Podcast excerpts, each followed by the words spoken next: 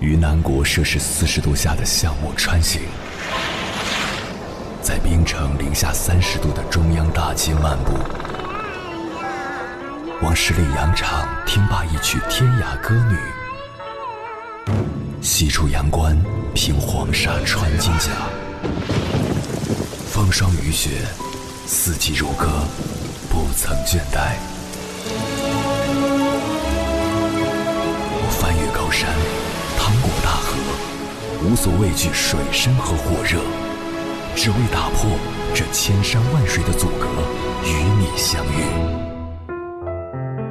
我是英波，我在原来的地方等你，不见不散。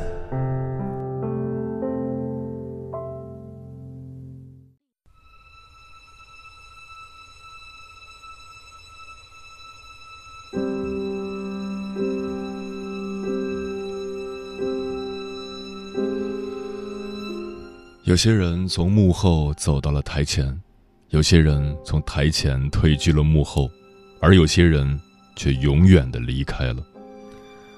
二零二零年七月十九日晚，三十九岁的著名喜剧人携手赖宝突发心梗去世，消息一出，无不令人惊叹。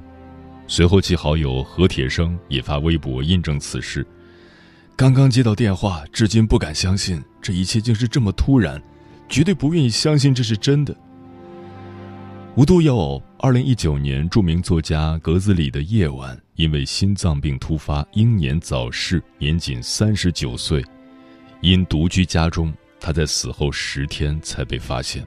他的朋友圈永远定格在二零一九年八月十一日。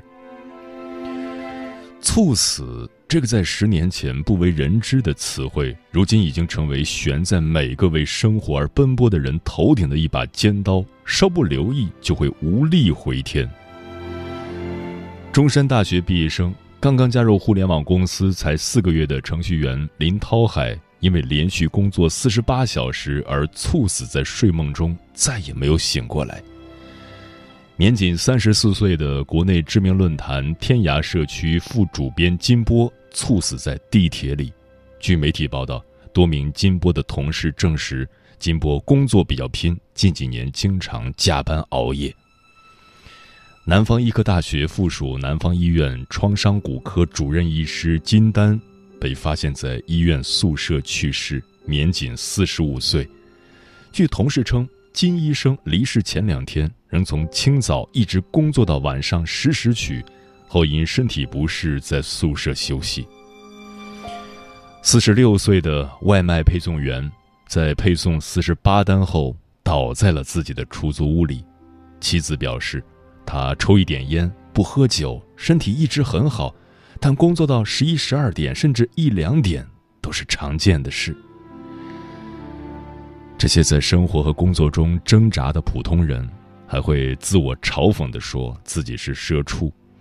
他们总在幻想着自己有朝一日可以摆脱社畜的生活，昂首挺胸的做个人。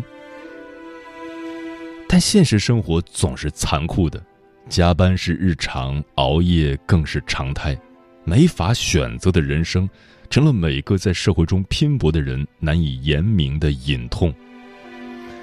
所以，他们明明是在最美好的年华中，却将自己的所有都赌在了。拿命拼来的工作中，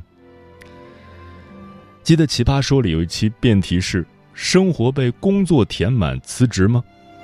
蔡康永说了一句话：“生活不要被工作填满，我觉得是对的。可是生活该被什么填满呢？生活之所以填不满，才是它最迷人的地方。生活的迷人在于它的未知。如果你的生活中只有工作，那它也就没有了运转的必要。一段不需要运转的生活，也就代表了生命的尽头。大连的一个记者袁军曾经讲过一个故事：有一次，他给一个富豪做葬礼主持人，准备富豪的生平资料时，他有幸看到了逝者的生前日记。日记里，逝者说：“财富对他来说只是数字。”他的使命是管理这堆数量庞大的数字，还有数百名员工的命运。每天只睡三四个小时，一边处理公司事务，一边应付市场的压力。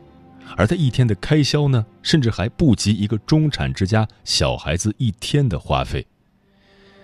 于是袁军在悼词里念叨：“他不是在车上，就是在飞机上，也有可能是在会议室里。他的生命自从承担起百人的企业之后，就再也没有了四季。”与此同时，他还向大家分享了逝者提到的少有的一次快乐。我让司机等拖车来，自己步行去公司，那天太开心了。我在路边看到了。迎春花，如果没记错的话，我上一次看见它，应该是在大学毕业那一年。同学们看到迎春花开了，一起去踏青。富豪不为人知的心事，震惊了当时在场的所有人。人生最大的遗憾，不是求而不得，而是我本可以，我本可以多陪陪家人。我本可以放下工作去看看远方，我本可以早点关注自己的健康，我本可以活得不那么累。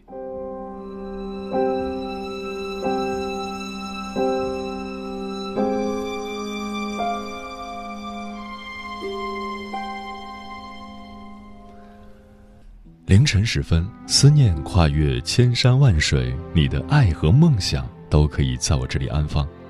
各位夜行者，深夜不孤单。我是迎波，绰号鸭先生，陪你穿越黑夜，迎接黎明曙光。今晚跟朋友们聊的话题是：学会惜命，才能更好的生活。关于这个话题，如果你想和我交流，可以通过微信平台“中国交通广播”和我分享你的心声。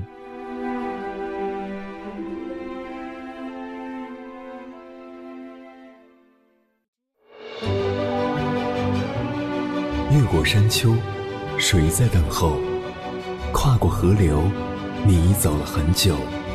我想，你应该一直在等候，怀着同样的心事，保持最初的温柔，等候我的不远万里，在今夜与你邂逅。中央人民广播电台交通广播，千山万水只为你，夜上浓妆，月色正好。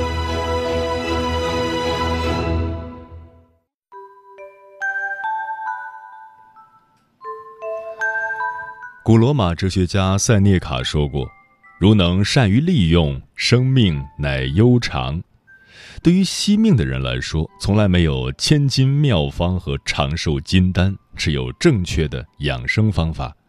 接下来，千山万水只为你，跟朋友们分享的文章选自有书，名字叫《五条养生建议送给惜命的你》，作者于飞让。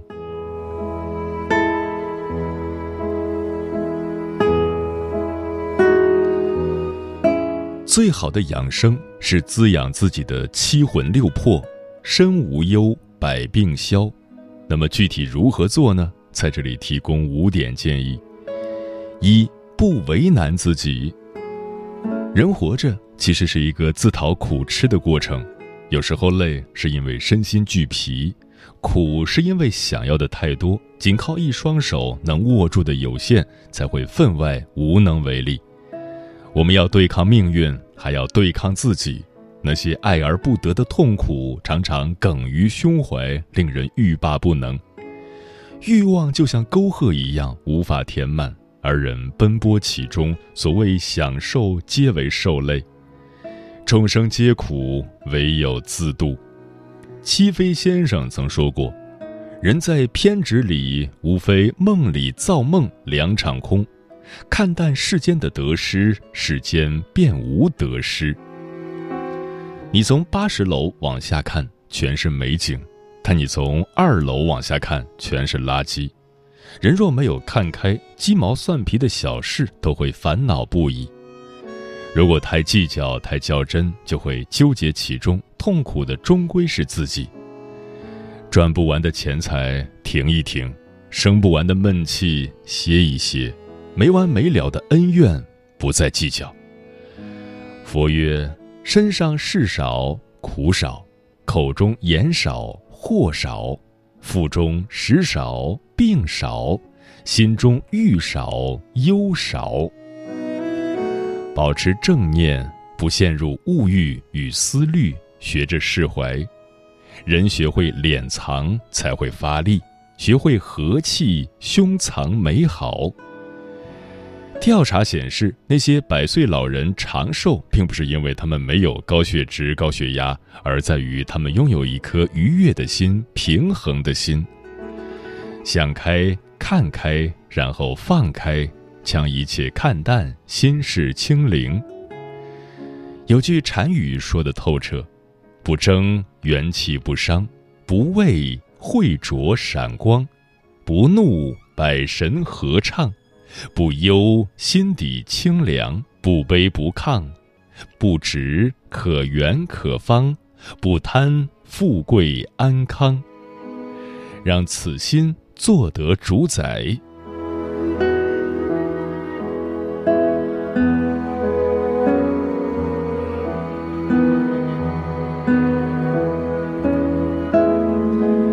二，选择健康的生活方式。知乎上曾有人问到：“一个人最好的状态是什么？”高赞回答是：“好好吃饭，好好睡觉，因为吃饭睡觉便是这一生的修行。”深夜食堂中说：“食物是能量，是治愈，是珍贵。好好吃饭，细嚼慢咽，便是好好爱自己；而好好睡觉，则是治愈一切的良药。”药补不如食补，食补不如睡补。人休息好了，很多不舒服会不药而愈，胜过一切养生。曾有人在我熬夜的时候提醒我：“你熬的不是夜，是命。”后来我才真切体会到，晚上十一点以后不睡觉，熬的都是心血。一个人的心血就是他的寿命，一旦耗光，所有努力全部作废。吃饭是一种修复，睡觉也是。身体的自愈系统远比你想象中强大。一蔬一饭看似稀松平常，温饱之后才能直奔理想。压力大，不妨放下手机，身体和灵魂总有一个要在路上。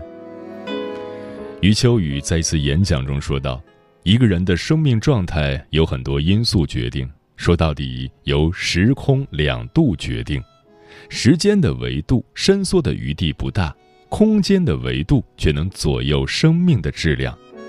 经验告诉我，人世间的愚昧、自私、冷漠、偏执、极端、嫉妒、排他、狂妄，及人世间的一大半恶，都因心理空间的狭小而形成。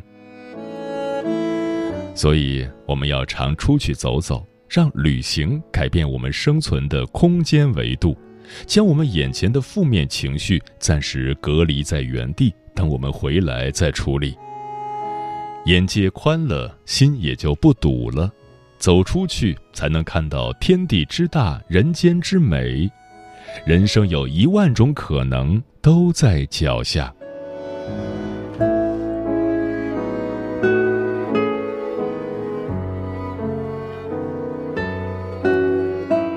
三人活到极致，一定是素与简。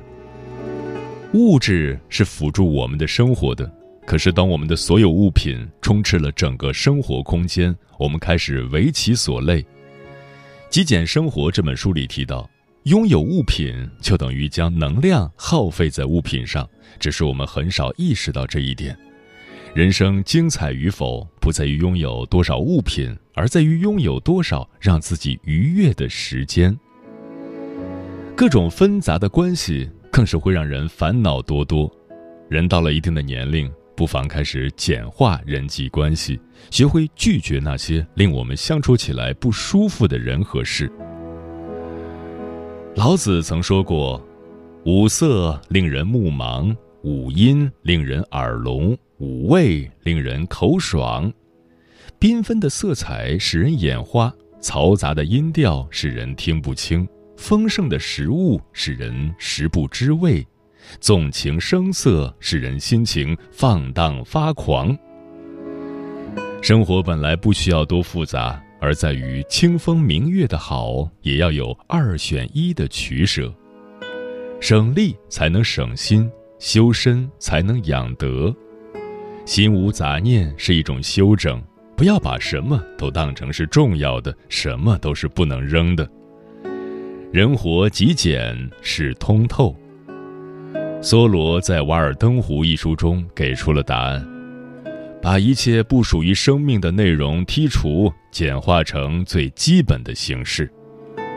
就像钱钟书和杨绛先生的家一样，恬淡很恬淡。他们家唯一想的东西，在那个年代就是要锅子，到点儿不，要锅子就响了，录像机什么的都没有。但是他非常浪漫。懂得生活，《菜根谭》里说：“风田浪静中见人生之真境，味淡生息处识心体之本然。”简单自然不会手忙脚乱，寂静即是悠然自在。懂得恬淡的乐趣，乐所以为乐。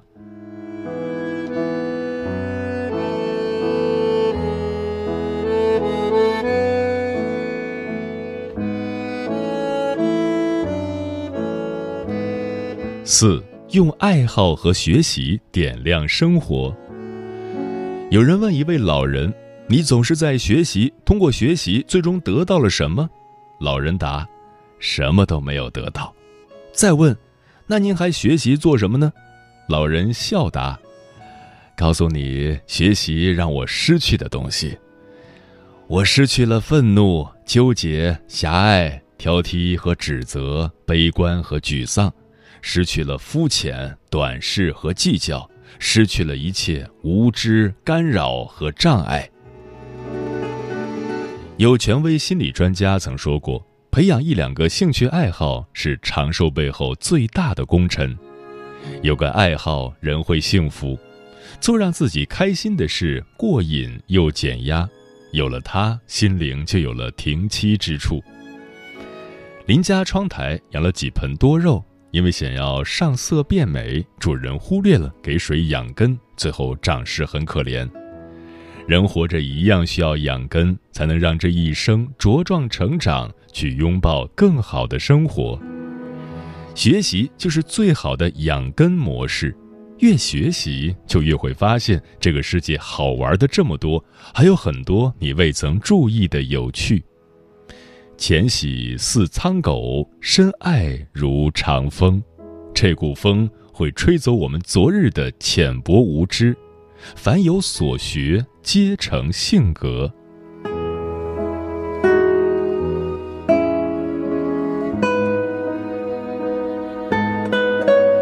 五，活在当下，行在今日。英国有位老首相乔治，他有一个习惯。每经过一扇门，乔治总是转过身去，把门轻轻关上。朋友纳闷地问：“你有必要把这些门都关上吗？”“哦，当然有必要。”乔治微笑着说：“我一生都在关我身后的门。当你关门时，也就是将过去的一切留在身后。因为过去的已经过去了，最好的人生是活在当下。”什么都从现在开始，心念一起，马上实施。生活总会奖励那些会珍惜的人们。自从新冠肺炎疫情爆发以来，这两年太多的艰难，让我们明白，人活于世最贵的就是心灵和身体。正如微博上的一句话。没有人知道我们还剩下多少时间，我们得活在当下，享受当下，花尽量多的时间去陪伴家人和朋友，因为一生很短，短的来不及拥抱清晨，就已经手握黄昏。庄子养生道里说：“元都以为精，可以保身，可以全生，可以养亲，可以尽年。”意思是。因循自然的脉络，以为常法，就可以保护生命、保全天性、养护精神、尽享天年。人生有节有度，才是真正的养生之道。有忙有闲有追求，才是最好的状态。正如一位作家所说：“生活中要用大海的胸怀面对，用科学的方法支配，用皇帝的御膳养胃，用清新的空气洗肺，用灿烂的阳光晒背，像懒猫一样安睡。”幸福、健康和快乐是息息相关的，只有快乐多一点，健康才会多一点，寿命才会长一点。我们才能身体倍儿棒，乘风破浪。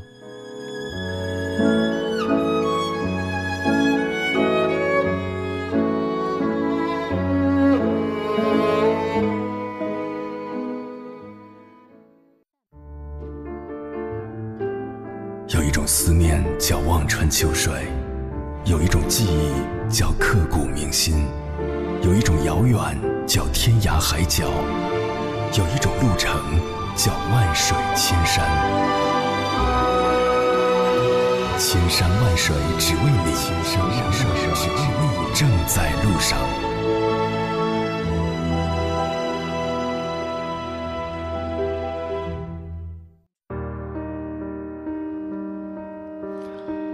感谢此刻依然守候在电波那一头的你。今晚跟朋友们聊的话题是：学会惜命，才能更好的生活。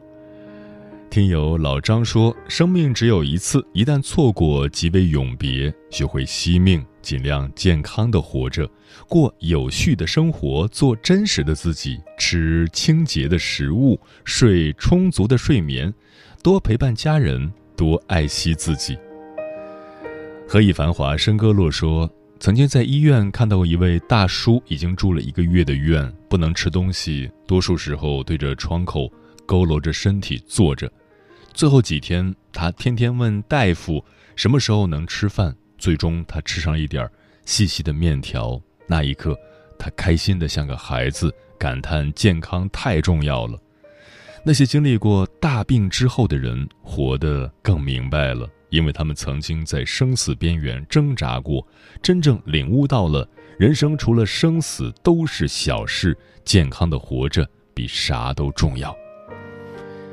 专吃彩旗的鸟儿说：“听说心态和情绪会影响一个人的身体健康，经历过一些事情，自己也想开了，看开了，生什么气啊？气坏了身体还是自己受着，都为自己的生命健康着想，为自己而活。”让自己不要总在憋屈的状态下生活，珍惜每一天的时光，开心一点，多笑笑。波杰克说，在追逐梦想和怠慢健康之间，很不幸，有人选择了最靠近死亡的做法。但等到年岁渐长，你会发现，健康才是硬素质。世上所有的工作，拼到最后，拼的都是体力。所以，别单纯的以为熬夜加班、努力工作就是为了给喜欢的人更好的未来。当你真正生病的时候，你才发现你连当下都给不起。嗯，人人都说人到中年身上扛着太多的责任，上有老下有小，容不得有一丝丝的松懈。但有句话说，世间所有的福气都是从惜命开始的。生活是自己的，生命是不可逆的，在努力向前的路上，也别忘了偶尔慢下来，珍惜来自上天恩赐的礼物，用健康的体魄来享受这世间的美好。人生不是没有退路可言，但后退的前提是你要活着，平安喜乐。虽然俗气，却是这个世界上最好的祝愿。如果成功太难，那我祝你快乐。如果快乐很难，那我祝你平安。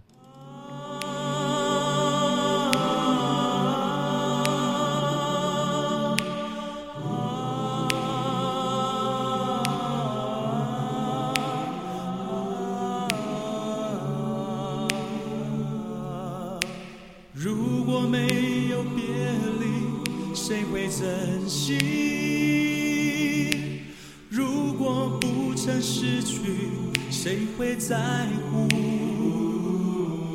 如果人不老，爱不变，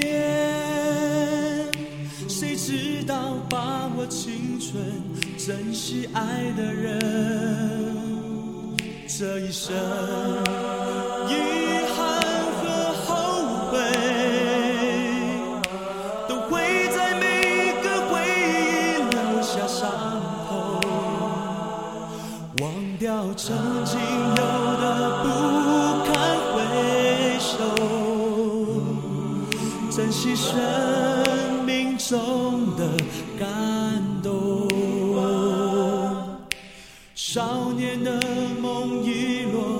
现实之中，悲欢离合总有继续落寞。朋友抬起头，往前走，生命的全部靠你自己掌握。这一生，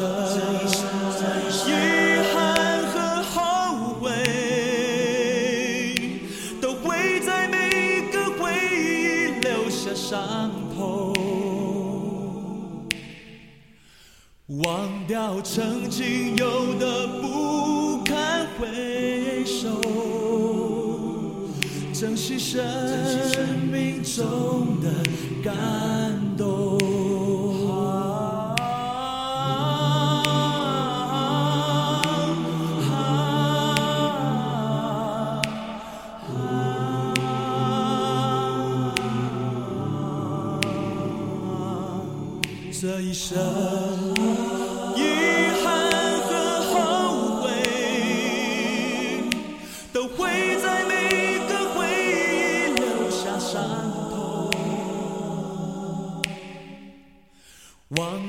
曾经有的不堪回首，珍惜生命中